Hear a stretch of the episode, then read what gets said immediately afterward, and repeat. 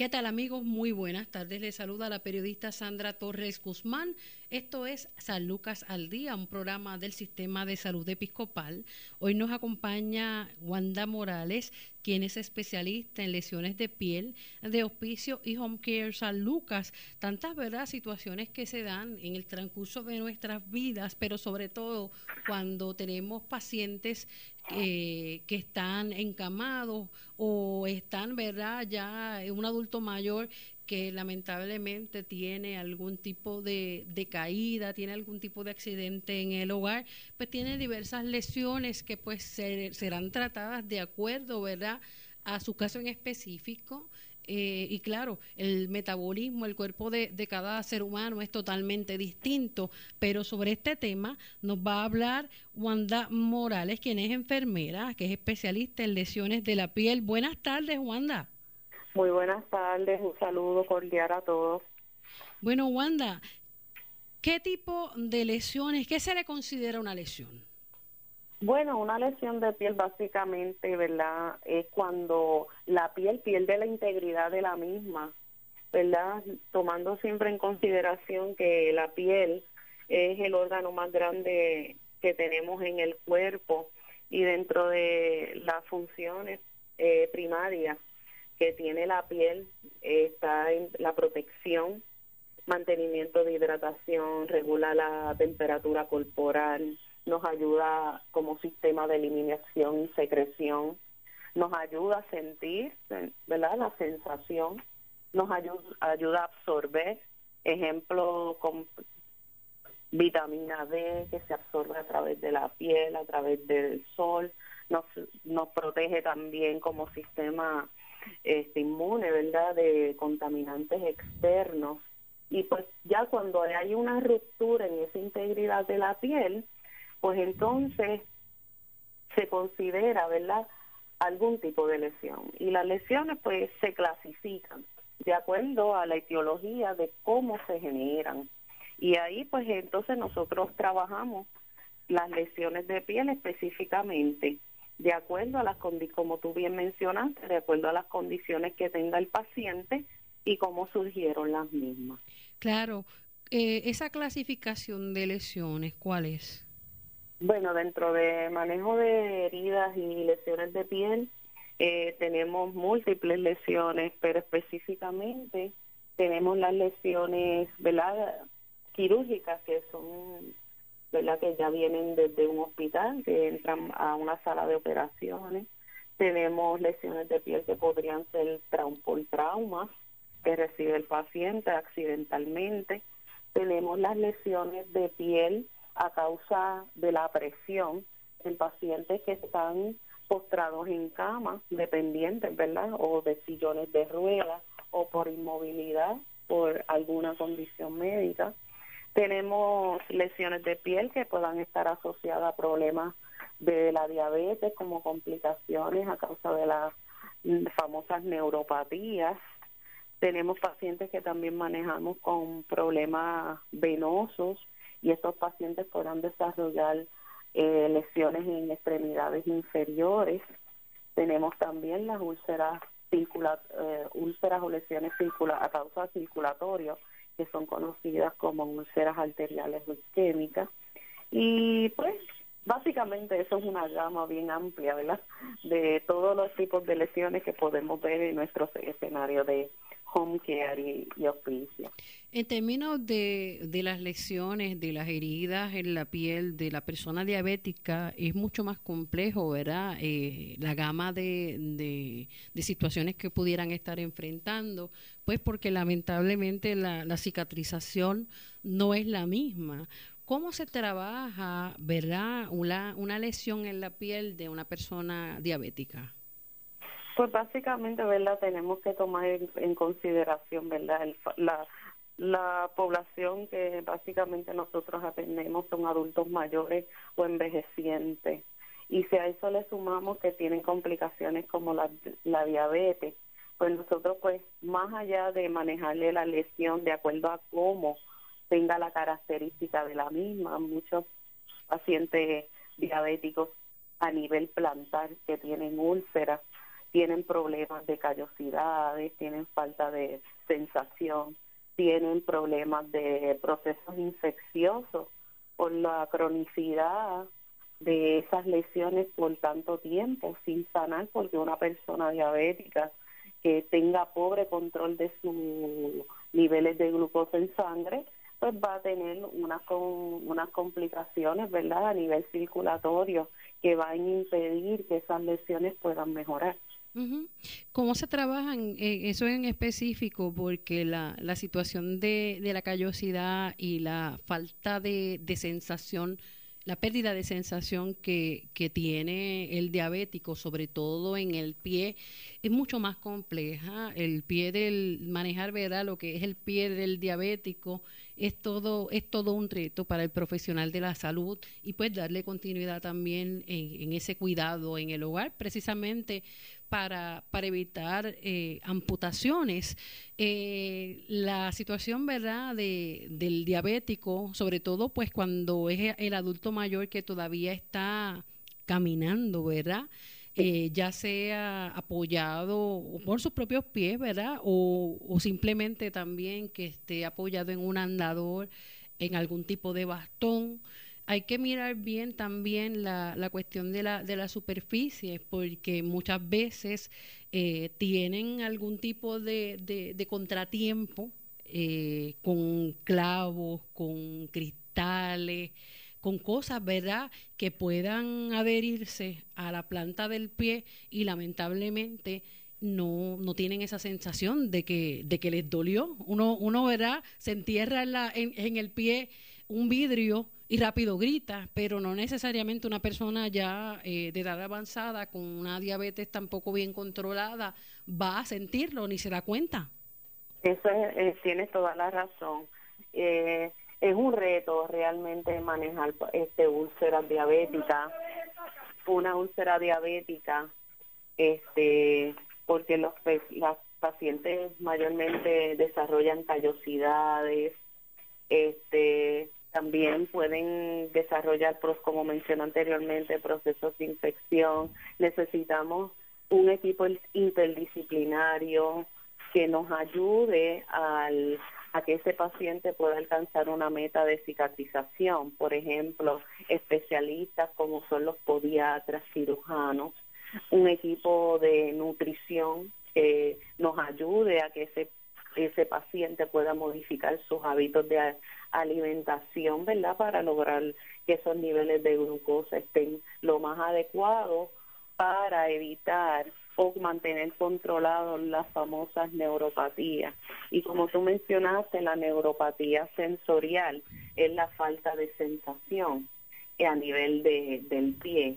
Y como tú mencionaste, esa persona que tiene esa falta de sensación, que es la alarma que tiene nuestro cuerpo para detectar cuando está expuesto algún trauma, alguna lesión, ese tipo de paciente no lo tiene.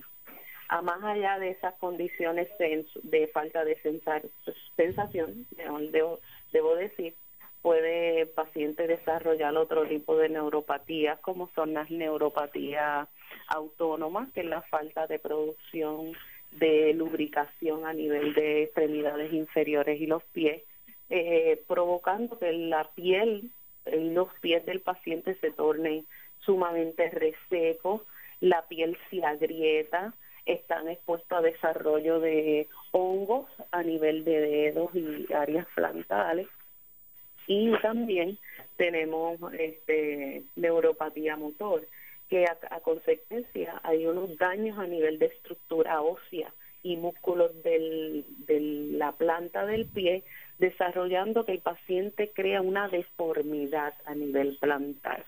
Esto pues ya requiere unas evaluaciones de subespecialistas porque muchos casos pues requieren que el paciente sea sometido a cirugías para corrección, ¿verdad? Que le hagan una cirugía ortopédica porque el pie pierde el contorno normal de la forma natural del pie.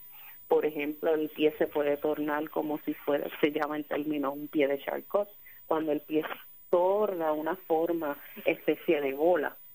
Y a nivel plantar hay una protuberancia ósea hacia nivel plantar en el centro del pie también puede desarrollar lo que le llamamos los dedos de martillo, que los dedos pues se atrofian.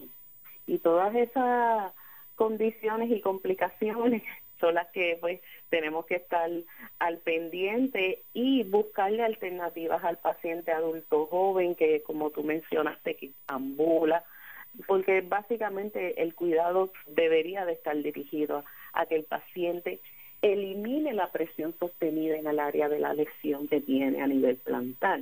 Y para eso hay una uno, unos dispositivos médicos, ya sea ¿verdad? ortopédicos, zapatos ortopédicos que ya vienen especializados de y lo, lo, hace, lo diseñan de acuerdo a la estructura ósea del paciente para que entonces ahí podamos liberar la presión en esa área si es que el paciente pues, ambula, porque lo que tenemos que promover es que el paciente pueda llevar sus actividades diarias de manera normal, pero si no tiene los zapatos o el equipo necesario, pues realmente el alcanzar una meta de cicatrización es bastante cuesta arriba si no contamos con esos dispositivos.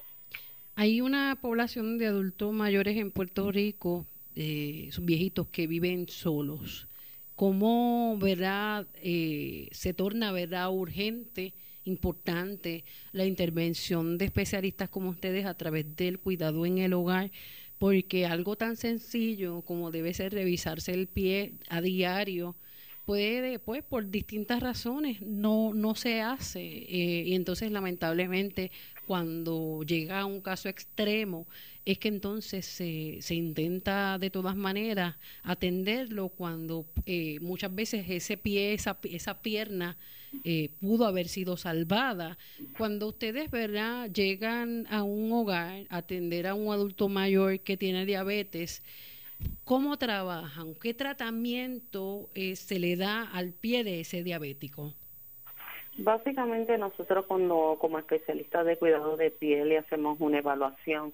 Nosotros pues realizamos ciertos procedimientos, ¿verdad? En el hogar, como le hacemos un buen estimado completo del paciente, hacemos un estimado de la lesión del pie, podemos hacer pruebas como Dopplers, este Doppler en el hogar para validar la circulación a nivel de extremidad inferior, podemos hacer pruebas de sensación de sensibilidad en, en el pie. Este, recomendamos curaciones, ¿verdad?, que van acorde a las características de la úlcera. Todo depende, ¿verdad? Cada caso es individual, obviamente. Nosotros identificamos que hay problemas sociales o socioeconómicos que puedan estar afectando este, el entorno del paciente para que pueda alcanzar unas metas, pues nosotros contamos con un equipo interdisciplinario que cuenta con, con trabajadores médicos sociales, eh, tenemos nutricionistas, aparte tenemos servicio de terapistas físicos eh, y en coordinación con su médico primario, médico de cabecera, pues todos hacemos un, un, plan de cuidado, ¿verdad? porque más allá de nosotros brindar, identificar necesidades de una herida, nosotros tenemos que trabajar el paciente como un todo, ¿verdad? Porque todo tiene que estar agarrado de la mano para poder uno alcanzar una, una meta. ¿Cómo se lava eh, o cómo se limpia una úlcera en el pie del diabético? Básicamente, ¿verdad? Este, utilizando las medidas básicas de básicas de control de infecciones, comenzando con una higiene de manos, ¿verdad? Higiene de manos, el uso de guantes, el uso de mascarilla con protección de ojo, que es lo que conocemos como los face shields. Eh, usamos batas, eh, colocamos a un paciente en, en una posición cómoda, removemos los vendajes existentes, exponemos la lesión y utilizamos varios sistemas de irrigación de úlceras que pueden ser desde wound cleansers, que son unos spray que contienen surfactantes para desinfectar las heridas, tenemos la normal salina, tenemos agua estéril, de acuerdo ¿verdad? A, a, la necesidad del paciente y se hace una irrigación de la lesión de piel. Posterior a eso, se le toma, hace un estimado de las medidas entre largo, ancho y profundidad de la lesión, se, estima la cantidad de secreciones que pueda estar drenando la herida, se observa cómo están los bordes de esa herida, ¿verdad? Y procedemos a, hacer la limpieza de la misma y posterior se le coloca el apósito o un producto, ya puede ser tópico, como puede ser un tipo de vendaje, y se cubre con un vendaje secundario y este básicamente eso en términos generales es la técnica de curación. Claro, en ese sentido existen, ¿verdad?, tantas eh, prácticas que tienen sobre todo nuestros viejos de eh, echarse, ¿verdad?, eh, en el pie distintas, distintos ungüentos, cosas naturales ¿Cómo puede poner en peligro, si alguno, verdad, el hecho de que, de que la persona esté trabajando distintos ungüentos, distintas cosas para, para aplicar en, en, en esa úlcera sin tener el cuidado médico ni la dirección adecuada? La verdad que es un reto, uno a la población envejeciente, ¿verdad? Uno es un choque de cultura, ¿verdad? Porque ellos vienen con unas ideas y no no es que se alejen de que puede que un producto natural que funcionaba en el pasado pueda mejorar al paciente, pero actualmente nosotros como Vicio y Home Care San Lucas contamos con una gama de productos que están aprobados por la FDA, que cumplen con los más altos estándares de, de cuidados en manejo de heridas. Y no podemos competir con con productos caseros que no conocemos cómo han sido manejados. Por ejemplo, por traerte un ejemplo, si no, yo yo me aplico sábila porque a mí la sábila eso tiene unas propiedades y sí las tiene, pero cómo se maneja esa sábila, cuán expuesta tuvo contaminantes externos y lo vamos a colocar sobre una herida que podría traer unas complicaciones como bacterias y procesos de infección. Aparte de que muchas personas pues tienen la mentalidad de que las heridas, pues lo digo por experiencia, expresan, las heridas hay que dejarlas al aire libre para que respiren, para que se sequen. Y eso es completamente incorrecto. Las heridas tienen que estar cubiertas en todo momento.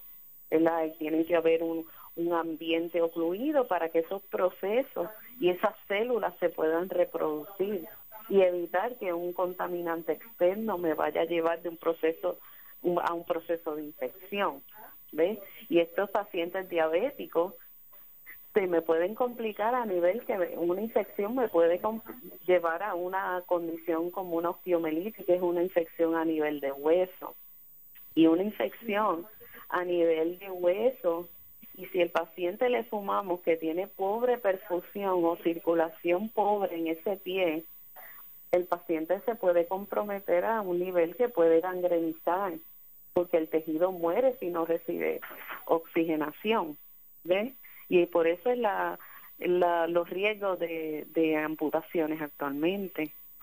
Oiga, qué interesante eso que usted está mencionando, porque de toda la de toda la vida uno siempre ha escuchado, sobre todo de, nuestros abuelos, de nuestros viejitos, eh, deja esa herida al aire libre para que seque, para que se cure, y es todo lo contrario, bien importante eso que usted está mencionando, pues porque hay hay muchas bacterias, hay muchas cosas en el ambiente que eh, pueden pueden empeorar la situación eh, tan solo verá a los que estamos acá eh, eh, trabajando con, día a día, ¿verdad? Luchando con la cuestión esta de los mosquitos, los que vivimos en la costa, imagínese, ¿verdad? El peligro que, que al que estaría expuesto también e, ese adulto mayor que pueda ser también picado en esa herida o cerca de esa herida con uno de estos mosquitos o una mosca, cualquier insecto también que se pueda posar sobre esa herida. Ciertamente y es bien triste, ¿verdad? Que, que una persona tenga que atravesar por, por un proceso de esta manera, porque a veces ocurre que pues por el área geográfica que vivimos estamos expuestos, como tú mencionaste, a insectos y moscas y se depositó una mosca en el lecho de esa herida y posterior eh, se cubre la misma y en una visita futura se, remueve el vendaje y lo que encuentra son larvas. Y eso es bien impresionante y preguntan, pero ¿cómo es posible que pasara esto? Y pues fue que un insecto se posó en algún momento dado y en un ambiente propicio pues crecieron. Eso, esos individuos que son bien, bien desagradables, la verdad que sí. Dios mío, eh, uno tal vez, ¿verdad? Se ríe con la, la no con mala intención, sino con, con la incredulidad de que esto pueda pasar, pero sí, mi gente, esto ocurre. Igual también eh, está de moda la de, de, siempre, ¿verdad? Pero ahora en estos últimos años, la famosa, no tan solo la pedicura, sino el estar eh, pintándose las uñas de los pies, colocándose acrílico. Óigame, y eso no es solamente de la jovencita esto también recae en muchas personas ya de la tercera edad que van, ¿verdad?, en busca de, rejuvenecerse, de sentirse mejor y eso no está mal, pero tiene que tener mucho cuidado si usted tiene diabetes u otras condiciones que eh, pueda ser peor el remedio que la, que la enfermedad. Eh, todas estas cosas, un mal corte de uñas, eh, y no estamos diciendo que las personas que lo hagan no, no sepan, ¿verdad? Tal vez sepan y sean expertos en la cuestión de la pedicura. Muchos buscan, ¿verdad?, limar todas esas callosidades, desaparecerlas. Y tenemos eh, mujeres, ¿verdad?, de 60, 70 años que se ven súper bien y también quieren estar de alguna manera a la moda. Pero tiene que tener mucho cuidado con eso, ¿verdad? Sí, el paciente diabético es, es un paciente especial y tienen que estar bien alertas. Y este llamado yo extiendo a todas las personas que practican la este la ese oficio de, de cuidado de los pies y de las manos pero tienen que tomar eso bien en cuenta cuando están manejando a un paciente o una persona que tenga algún problema este de diabetes o que sea visual que tenga algún alguna anomalía en el contorno de esas uñas, de esos pies. No todo lo que, no todos le pueden meter mano, como decimos este, normalmente, a, a esos pies, porque pues podemos complicar un paciente, ¿verdad? Si hacemos una pedicura incorrecta o lastimamos a un paciente este al ejercer mucha presión o lastimarlo o crearle una lesión que pues por sus complicaciones y condiciones comórbidas pues no no tiene el potencial de recuperarse porque no tiene buena circulación y se le complique. La verdad que sí, hay que tener mucho cuidado. Y la orientación nosotros siempre ¿verdad? va dirigida, va dirigido al paciente y familia para que entonces hay unas maneras de poderle ofrecer un cuidado al pie, ¿verdad? Y cómo ofrecer un cuidado adecuado a las uñas de manera segura, ¿verdad? Y cómo tratar esas callosidades. Pero pues nosotros en nuestros planes educativos está todo ese tipo de orientación que se da a los pacientes y a los familiares también. Wanda, ¿cómo se corta eh, la... Vamos a la pausa. Sí, ya mismo. Ok. Eh, ¿cómo se, cómo, ¿Cuál es la, la manera correcta de cortar las uñas de un paciente diabético? Wanda, ¿estás por ahí? Sí, estoy aquí. Sí. ¿Cuál, es, eh, ¿Cuál es la manera correcta de cortar las uñas en un paciente diabético? Eh, la manera correcta es cortar la uña de una manera recta. De una manera recta sin hacer la curvatura en los bordes. Tú lo vas a cortar de manera recta y con una lima tú vas a limar un poco los bordes de ambas esquinas. Eso es todo. Pero no vamos a, utilizar el, el corta uña para introducirlo en el borde de la uña y juzgar. Eso no debería de ocurrir. Simplemente de una manera recta la bajamos y la limamos en los bordes. Eso sería todo. Ok, y en términos también de otro aspecto importante en el cuidado del pie diabético es secar bien ese pie. ¿Qué puede hacer la humedad en el pie del diabético? Sí, la, la humedad es un ambiente bien propicio para el crecimiento de hongos y es bien común en el paciente pues, de, diabetes. Nosotros eh, educamos a que en todo momento, una vez el paciente se ofrece su aseo personal, utiliza una toalla y hay que secarse entre medio de cada dedo, ¿ves?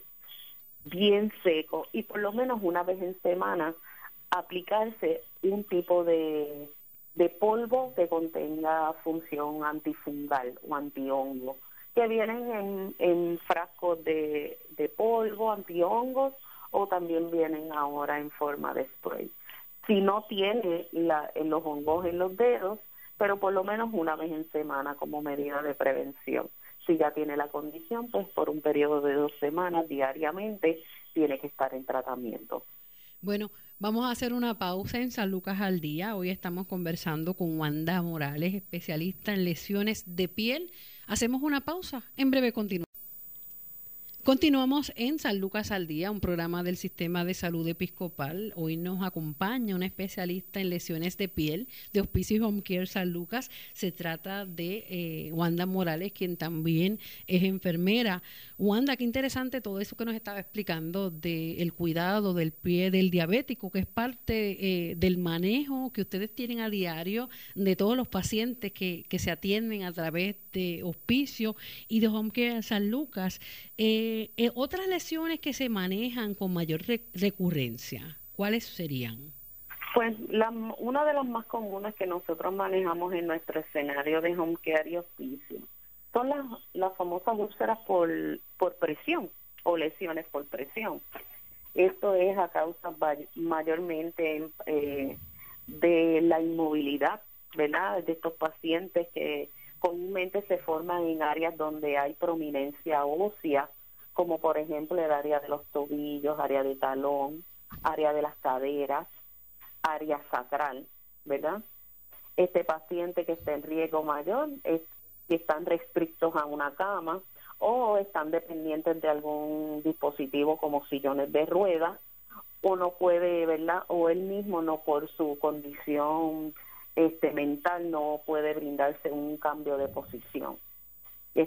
Una vez la, esas prominencias óseas están ejerciendo presión sobre la piel, pues se está ocluyendo la circulación al área de la piel. Y la primera señal que vamos a ver cómo evoluciona una lesión por presión es un área de enrojecimiento e inflamación. Y ya con esa señal es la indicada para uno a tiempo decir, tiene un área enrojecida, inflamada, debemos de quitarle la presión, cambiar al paciente de posición. ¿Cada cuánto tiempo debemos hacer ese cambio de posición? Cada dos horas si el paciente es postrado en cama, cada 15 minutos si el paciente está en un sillón de ruedas.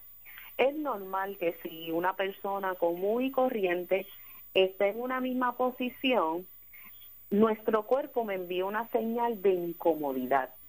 Que no es que estamos pensando, mira, ya pasaron dos horas, me tengo que mover porque es algo automático. Tú sientes la incomodidad y automáticamente, sin tú tener, tú misma te vas a, a reposicionar para buscar comodidad. Pero si estamos ante un paciente que está postrado en cama, que no puede verbalizar su incomodidad, o por su condición mental, por ejemplo, por condiciones como la demencia, Alzheimer, no pueden expresar, están expuestos por tiempo prolongado a esa presión y la señal es visual. El cuidador es esencial. Inspeccionar la piel diariamente para identificar las áreas que estén en riesgo y quitarle la presión. ¿De qué manera? Cambios de posición, uso de almohadas, cuñas, cojines, almohadas, toallas, buscar todas las estrategias posibles, ¿verdad? Para que ese paciente removerle la presión en el área de esa prominencia ósea. Pero si ya tenemos que ya, más allá del eritema o la inflamación, ya perdió la integridad de la piel, pues entonces nosotros, de acuerdo a la característica que tenga esa lesión, pues nosotras las clasificamos por etapas. ¿verdad? Está desde la etapa 1, que es el eritema, hasta la etapa mayor, que es un estadio 4. ¿Cómo va cambiando? ¿Cómo va cambiando en esas etapas? En, las etapas, como mencioné este eh, primordialmente, el eritema y la inflamación, que luego de tu quitarle la presión por más de media hora continúa presente, ya se considera una lesión por presión, aun si no ha perdido la integridad de la piel y se considera una lesión por presión en etapa 1.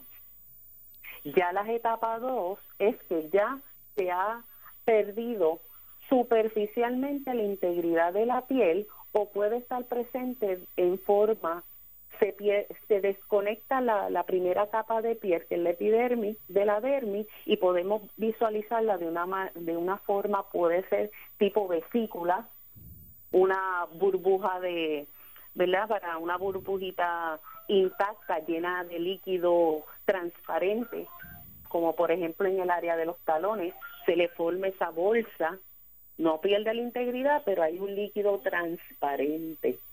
Pero ya esa piel se despegó, eso se considera un estadio 2. Y el estadio 3 ya pierde la epidermis, que es la primera capa de piel, la dermis, puede haber eh, evidencia de tejido de granulación, que este el tejido sano, ¿verdad? Puede haber presencia de tejido no viable como tejido de esfacelo, como tejido necrótico, y ese es un estadio 3. Ya el estadio 4 es un cráter más profundo y puede haber exposición de huesos, tendones, puede haber exposición de músculos, y esa es la etapa mayor, etapa 4. Hay unas clasificaciones adicionales que son daño profundo al tejido, que es un daño interno, pero puede que el paciente la lesión se vea como una, ¿cómo te explico? La de una puede ser una vesícula o bula o de piel intacta, pero el líquido no es transparente, es sanguinolento, que tú realmente visualmente no puedes saber cuánto daño hay a nivel interno. Por eso se clasifica como daño profundo al tejido. Y tenemos la última, que son las úlceras no clasificables, que son pues, lesiones que están cubiertas con una escara o completamente cubiertas de tejido necrótico.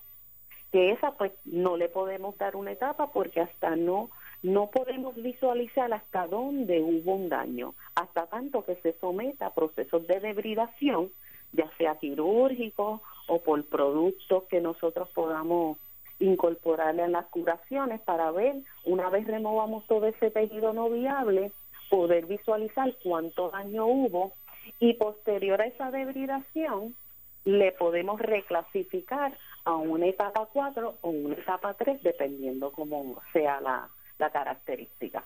Es un poquito más complejo, pero básicamente es el sistema de clasificación de lesiones por presión. Wanda, he visto, verá, en algunos casos, en esa etapa 2, cuando se forma esa burbuja, muchas personas tienden a, a buscar un objeto punzante y vaciar. ¿Qué peligro puede representar eso? Pues no es recomendable realmente. Nosotros básicamente lo que promovemos es que se quite la presión en el área donde tiene esa vesícula, que se le proteja, porque el cuerpo tiene la capacidad de reabsorber ese líquido y que mantenga la integridad de la piel. Pero si nosotros rompemos esa integridad, pues entonces podemos entonces exponer al paciente que, que pueda infectarse o complicarse o a, o a tener una etapa mayor.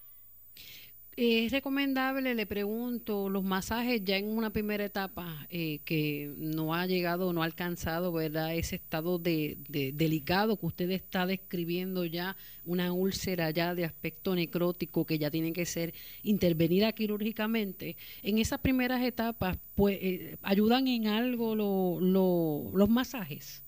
Está médicamente contraindicado que en un área donde hay prominencia ósea y hay eritema, se le dé masaje.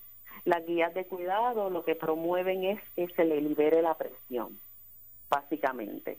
Pero el tú en un área que está inflamada y está enrojecida, si le vamos a brindar un masaje, le vamos a traumatizar más el tejido.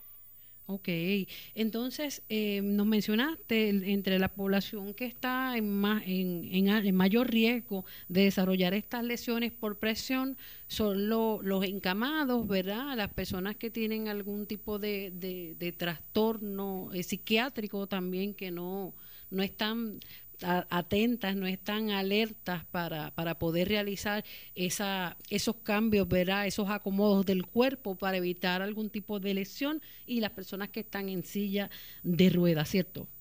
Es correcto. Cabe añadir a esa a esos pacientes que están en mayor riesgo, los pacientes que tienen movilidad limitada, pacientes que por estar postrados en camas están expuestos a que sea al, al cambiarlo de posición lo arrastren. Es como si tú agarraras a una persona por los brazos y lo subes en su cama. Ese arrastre de la piel contra la ropa de la cama crea un efecto de fricción. Y eso es una, un, un, área que tenemos que estar bien pendiente que puede promover que el paciente también desarrolle lesiones. La, la piel que está expuesta a orina, excreta o sudor excesivo también está expuesta porque tenemos que controlar los factores de humedad. Porque una persona que está en cama, que está dependiente de sillón de rueda, si es incontinente, ya sea incontinencia urinaria, fecal, que no recibe los cambios de pañal adecuadamente, pues todo ese ambiente húmedo en conjunto con la presión y el efecto de fricción o deslizamiento que pueda estar expuesto la persona va a desarrollar lesiones de piel. También que tenemos que mencionar la, la parte de sensación disminuida, mala nutrición y problemas de circulación. ¿Ves? Básicamente, Sandra. Claro, eh, en ese aspecto también las personas que están encamadas ya en, en una etapa ya de, de hospicio, eh, eh, estamos hablando específicamente de pacientes también con cáncer que su cuidado es mucho más delicado y que pues tiene que estar eh, atendiéndose directamente también con un especialista en manejo del dolor. ¿Cómo se trabaja con, con esos cambios tan necesarios para, para esta persona? Sin el riesgo era a, lastimarlos. Estoy hablando de, tal vez pacientes con, un cáncer ya terminal que tenga, que sea de cáncer de hueso, que sea eh, de este tipo de cáncer que la persona eh, está todo el tiempo, está todo el tiempo con, con ese dolor tan intenso. ¿Cómo se logra? Pues nosotros, pues dentro del cuidado al paciente de hospicio con condiciones que, ¿verdad?, que requieran manejo de dolor, como es la condición de cáncer, pues nosotros pues tomamos en cuenta que el paciente tenga una medicación que pueda ayudar a que el paciente pueda tolerar los cambios de posición. Nosotros supervisamos que el paciente tenga una superficie de soporte adecuada, hablando específicamente de los matrices. Los matres ya sean eh, matres de gel, matres de presión alterna, matres de aire, matres de foam. Eso nos ayuda, nos ayuda. Las superficies de soporte no me sustituyen los cambios de posición, pero sí ayudan a que ese paciente que no pueda quizás tolerar eh, los cambios de posición como tal, pues a liberar un poquito la presión con ese tipo de matre especializado. También podemos recurrir a lo que le llamamos unos reposicionamientos. Si el paciente no se puede voltear completamente, pues nosotros educamos al personal de enfermería a que implemente los reposicionamientos a nivel de extremidades superiores e inferiores. Y me explico. Por ejemplo, una persona que no te pueda tolerar estar de un lado o de otro de forma lateral, pues le podemos colocar una almohada en una extremidad superior, ¿verdad? En, elevarle un brazo por espacio de 15 minutos y se le va rotando, le bajamos el brazo, le colocamos la almohada, le elevamos el otro brazo a los 15 minutos, posterior vamos a la pierna, le bajamos el brazo, le elevamos la, la pierna y así vamos haciendo un como, si fuera un reloj de elevación de extremidades superiores e inferiores, que son movimientos que no son bruscos, que el paciente estimula la circulación. Eso mayormente se, esas técnicas se, se utilizan cuando los pacientes tienen, están conectados a muchos equipos, que pues se le nos dificulta pues por toda la maquinaria que tiene el paciente conectado a poder mantener esa circulación y esos movimientos. Incluso cuando está en, cuidado intensivo. Sí, ciertamente que sí. Mucho, mucho más delicado, imagínese uno trabajando con un paciente en el hogar. Sí, y es verdad, pero siempre se busca la manera de estimular el, cambio de posición y si no, pues los equipos nos ayudan grandemente. Para eso están los especialistas como ustedes. Wanda, también eh, eh nos mencionaste eh, otra, otro tipo de, de úlceras que se desarrollan, otro tipo de lesiones de piel, que son eh, las úlceras venosas. si nos puedes definir y describir esta. Las úlceras venosas básicamente es cuando el, la, el paciente pues tiene problemas en básicamente las válvulas que están dentro de nuestras venas y ese y ese problema de, de las válvulas básicamente es un cuando la sangre se acumula en las venas de la parte inferior de la pierna. Esta la persona cuando nosotros caminamos cada vez que nosotros caminamos se nos activa el músculo de la pantorrilla comúnmente conocido como el músculo de la batata ¿ok? Nosotros caminamos, ese músculo de la pantorrilla ejerce presión sobre las venas. Dentro de las venas nosotros tenemos unas válvulas que una vez el músculo ejerce presión, esas válvulas abren. Y la sangre que está en la parte inferior de la extremidad sube, sube al corazón, pasa a los pulmones, se nutre, se oxigena y a través del torrente sanguíneo vuelve y baja. Y según movemos el tobillo, ese músculo constantemente está ejerciendo presión. ¿Qué pasa? El paciente con problemas venosos, esas válvulas tienen problemas. ¿Qué pasa? Una vez las válvulas abren para que esa sangre suba al corazón y pueda oxigenarse y nutrirse, una vez la sangre sube, automáticamente deberían de cerrar. Pero en el paciente con problemas venosos, esas, esas válvulas se quedan entreabiertas. ¿Qué pasa? Parte de la sangre sube, pero hay una gran porción que se queda acumulada, que nos llega al corazón y no se nutre.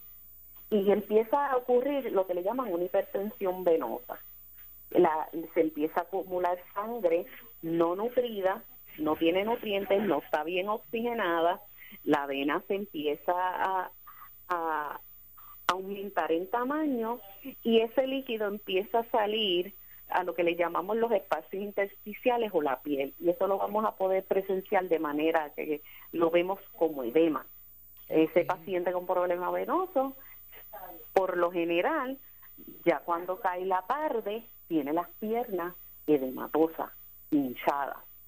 ¿Qué pasa? Si es demasiado el líquido, pues entonces la piel tiene exceso de líquido y va a buscar de alguna manera salir y entonces esa, esa piel, piel empieza a agrietarse, empieza a lagrimear el líquido y puede desarrollar úlcera. Este paciente, lo ideal es que sea evaluado por un especialista periferovascular, que le va a hacer realizar estudios como un Doppler venoso arterial para poder llegar a un diagnóstico específico y de acuerdo a los resultados de las pruebas se identifica si el paciente eh, cumple con los requisitos para recibir un tratamiento de compresión. Por eso no sé si a Sandra has escuchado de las medias de compresión. Sí. A las pacientes que están expuestos a mucho edema, les recomiendan que eso es ese tipo de medias de compresión para controlar el edema. Al tú controlar el edema por la compresión de la media, tú mejoras la perfusión y evitas que en un futuro puedas desarrollar una lesión de piel. Pero ya el paciente que nos llega a nosotros es que ya tiene una úlcera. Pues nosotros integramos el cuidado de la lesión con vendajes de, de compresión. Que se pueden utilizar los vendajes de tres capas, de cuatro capas, como las botas de una, en conjunto con productos y verdad los cambios verdad de acuerdo a la cantidad de secreciones que drene la úlcera pues entonces se establece la frecuencia de visita. Y este es el paciente que si ambula lo estimulamos no. Usted puede seguir caminando porque mientras más camine más mejora la perfusión porque estamos activando el músculo de la pantorrilla en conjunto con la compresión. ¿ves? Y ahí, pues, básicamente, ¿verdad? En términos generales, es más o menos el manejo de las lesiones penosas. Y en cuanto a las úlceras arteriales o isquémicas. Ya las úlceras, ¿verdad? Isquémicas arteriales, pues, son un reto mayor, porque ya son úlceras circulatorias, porque, pues, las personas, hay falta de flujo sanguíneo o deficiente en el área de las piernas, ¿verdad?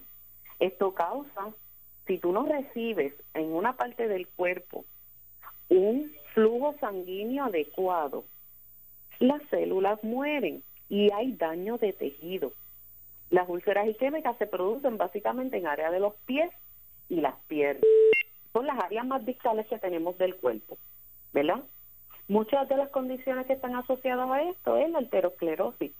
Mm, son depósitos de grasa que se acumulan dentro de las arterias en pacientes diabéticos podrían ser acumulación de calcio, que son las calcificaciones a nivel de las arterias, y ocluyen el flujo de sangre a nivel del pie. Y esta persona, si está expuesta a un trauma y no tiene un buen flujo sanguíneo a nivel del pie, donde no hay buena circulación, no va a haber potencial de cicatrización porque la sangre no está llegando. Y esta lesión se va a necrotizar se debe infectar y te puede llevar a una gangrena. ¿Ves?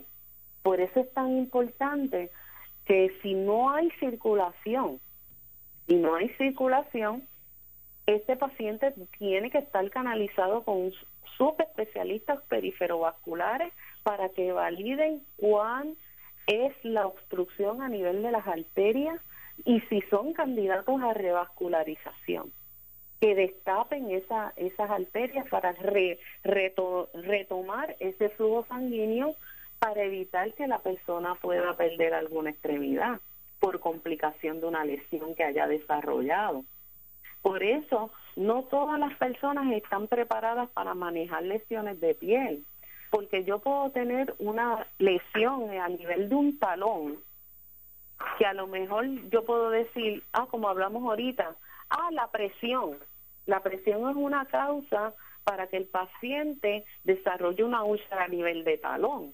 Pero si yo no tomo en cuenta que si el paciente tiene otras condiciones médicas que puedan sugerir que el paciente tiene problemas circulatorios severos a nivel del pie, pues ojo, no todo paciente que tiene lesiones a nivel del pie tenemos que manejarla de la misma manera hay que validar bien la etiología de las condiciones presentes que tiene nuestro paciente para nosotros determinar cuál es el tratamiento a seguir. Y esto es un trabajo bien especializado que es en conjunto con el médico y, nuestro equipo interdisciplinario. Por eso nosotros enfatizamos a nuestra población activa en Home Care y Hospicio Salud que se compromete y participe en el plan de cuidado del paciente. ¿Ven? Para nosotros evitar que el paciente se nos vaya a complicar.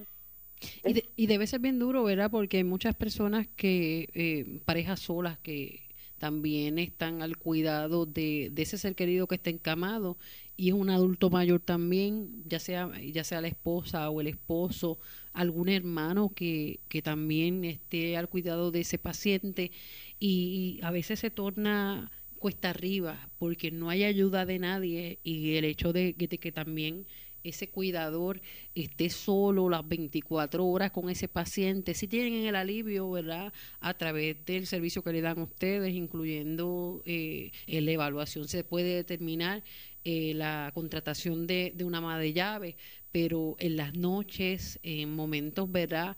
Eh, que la persona no, lamentablemente pues no, no puede descansar al estar pendiente de, ese paciente. ¿Qué se puede hacer para ese cuidador que eh, tiene que estar pendiente de, ese paciente encamado, pero a la misma vez tiene, tiene otras condiciones, es otro adulto mayor y pues no tiene descanso? Eso es una de los, ¿verdad? De, de la, una de las tristes realidades que, que vemos a diario, ¿verdad? Eh, son viejos cuidando a viejos. Eso es la triste realidad. Y nosotros pues tenemos que identificar, tenemos que identificar todos esos factores que puedan impedir, ¿verdad? Que nuestro paciente pueda pues alcanzar una meta. Porque de home care, por lo menos el cuidado de home care es un cuidado eh, dirigido a la rehabilitación del paciente. Y si yo no puedo alcanzar una meta de rehabilitación, porque el cuidador, pues como menciona, es un envejeciente de igual, pues nosotros tenemos que identificar y buscar cómo canalizamos que el paciente pueda recibir las ayudas este, correspondientes, porque pues los cuidadores también se cansan y tienen condiciones médicas también. Y claro, y se traumatizan el, derecho, si dice, si yo estoy pendiente todo el tiempo, ¿cómo es posible que a mami o a mi esposo le haya pasado esto, esta úlcera? Pero agradecemos ¿verdad? el tiempo que, que se ha tomado para, para explicarnos a nosotros aquí en San Lucas al Día este tema tan interesante y tan importante. Wanda Morales, especialista en lesiones de piel de Hospice Home Care San Lucas, ¿dónde podemos obtener más información sobre su servicio? Pues estamos a su plena disposición y al público en general. Estoy ubicada, ¿verdad?, en, la, en el edificio del Hospital San Lucas en Ponce, en el cuarto piso. El teléfono a llamar, el 787-843-3455. Estamos a la mejor disposición de atender cualquier duda o pregunta que puedan tener con relación a manejo de heridas y cuidado de piel. Aquí en Ponce nosotros contamos con dos especialistas en manejo de heridas. Tengo una compañera de nombre Alba Vázquez Romero, que también es enfermera especialista de cuidado de heridas, que estamos en la mejor disposición de brindarle la ayuda a todos ustedes. Bueno, gracias Wanda Morales de Hospicio Home Care San Lucas. Buenas tardes, bendiciones. Igualmente, cuídense, bye. Amén. Bueno, hasta aquí esta edición de San Lucas al día. Regresamos, ¿verdad? Siempre está, eh, debe estar sintonizado a Radio Leo, pero para estos temas de salud en San Lucas al día, estamos con ustedes de lunes a viernes de 1 a 2 de la tarde a través del 1170 AM o Radio Leo 1170.com. Buenas tardes, bendiciones.